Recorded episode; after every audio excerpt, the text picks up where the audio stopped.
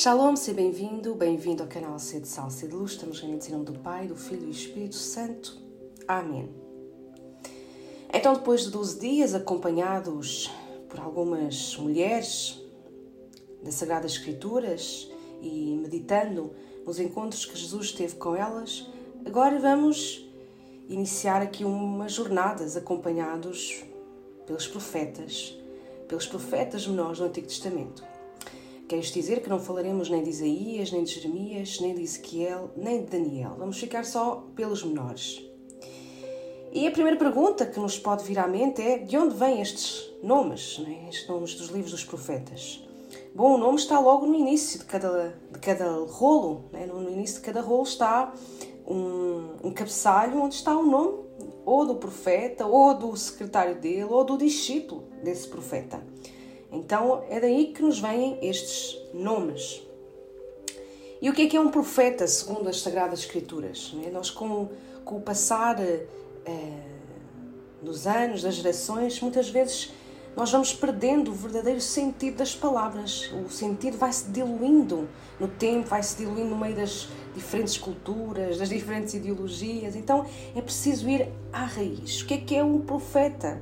É, segundo as Sagradas Escrituras ele é um instrumento de Deus, é um porta-voz de Deus. É como vai dizer São João Batista: Eu sou a voz que clama no deserto. Ele é só a voz, aquele que dá voz a Deus. Então, o profeta não é nem nenhum adivinho, nem nenhum astrólogo, é nada disso. Ele é um instrumento, um porta-voz de Deus. Podemos imaginar um pianista que compõe uma sinfonia, vai escrevê-la numa pauta e depois vai tocá-la no piano. O pianista é Deus, a sinfonia é a sua palavra, a sua mensagem, e o piano é o profeta, que por si mesmo não produz som e muito menos melodias harmoniosas. Só dá música quando o pianista carrega nas teclas. Então o piano não decide o que vai tocar, nem quando vai tocar.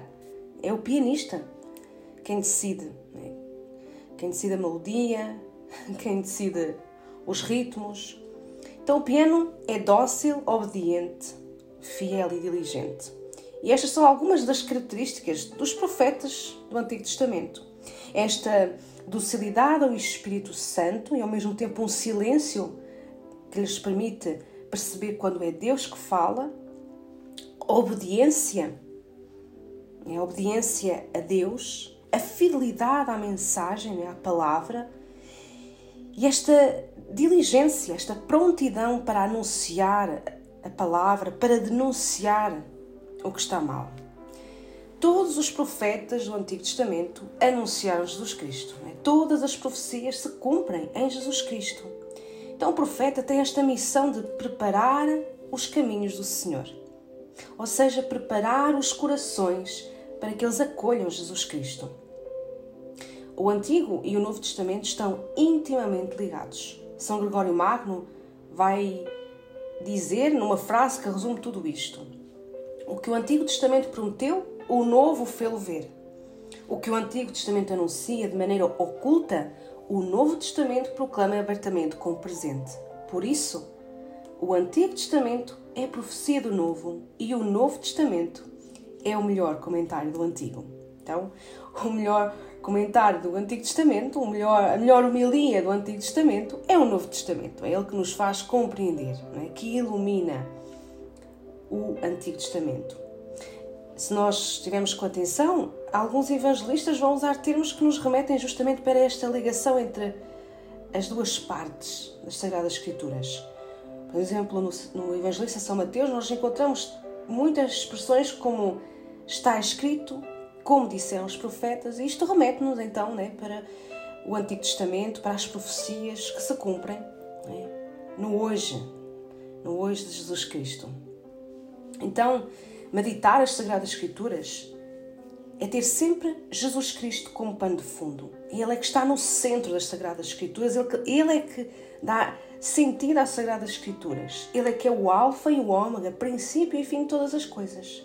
Então, meditar a palavra de Deus não é folhear a Bíblia por curiosidade, é folheá-la e meditá-la com fé, com humildade e de coração aberto.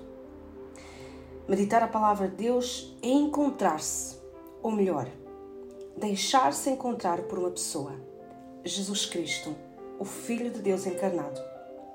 Então, conhecer as Sagradas Escrituras é conhecer mais Jesus Cristo. Para quê? Para o amar mais, para o servir melhor, para conhecer os planos de Deus para nós. Desconhecê-las é desconhecer e ignorar Cristo, como nos dizia São Jerônimo. Então agora somos nós que, pelo batismo, somos chamados a ser também profetas, ou seja, a preparar os caminhos do Senhor, a preparar os corações para eles receberem Jesus. Não quer dizer que vamos ser enviados pelos quatro cantos do mundo. Somos chamados a ser profetas no nosso cotidiano, no seio da nossa família, dos nossos, no meio dos nossos amigos, no trabalho. Ser profeta, com palavras e, sobretudo, com a vida. Então, nestes dias em que nos vamos, em que vamos adentrar nos profetas menores, pedimos ao Senhor que nos dê essa graça, nós abrirmos os nossos corações, é para que nele seja cavado um caminho que nos leve cada vez mais até Jesus é para que nós o conheçamos mais, o amamos cada vez mais. Então, que seja um encontro com Jesus Cristo, nosso Salvador. E entregamos estes dias à intercessão da Virgem Maria, ela que conhecia, meditava no seu coração a palavra de Deus e por isso estava preparada para responder Fiat quando o anjo a visitou. Ave Maria, cheia de graça, o Senhor é convosco. Bendita sois vós entre as mulheres, e bendito é o fruto do vosso ventre, Jesus. Santa Maria, Mãe de Deus, rogai por nós, pecadores, agora e na hora da nossa morte. Amém.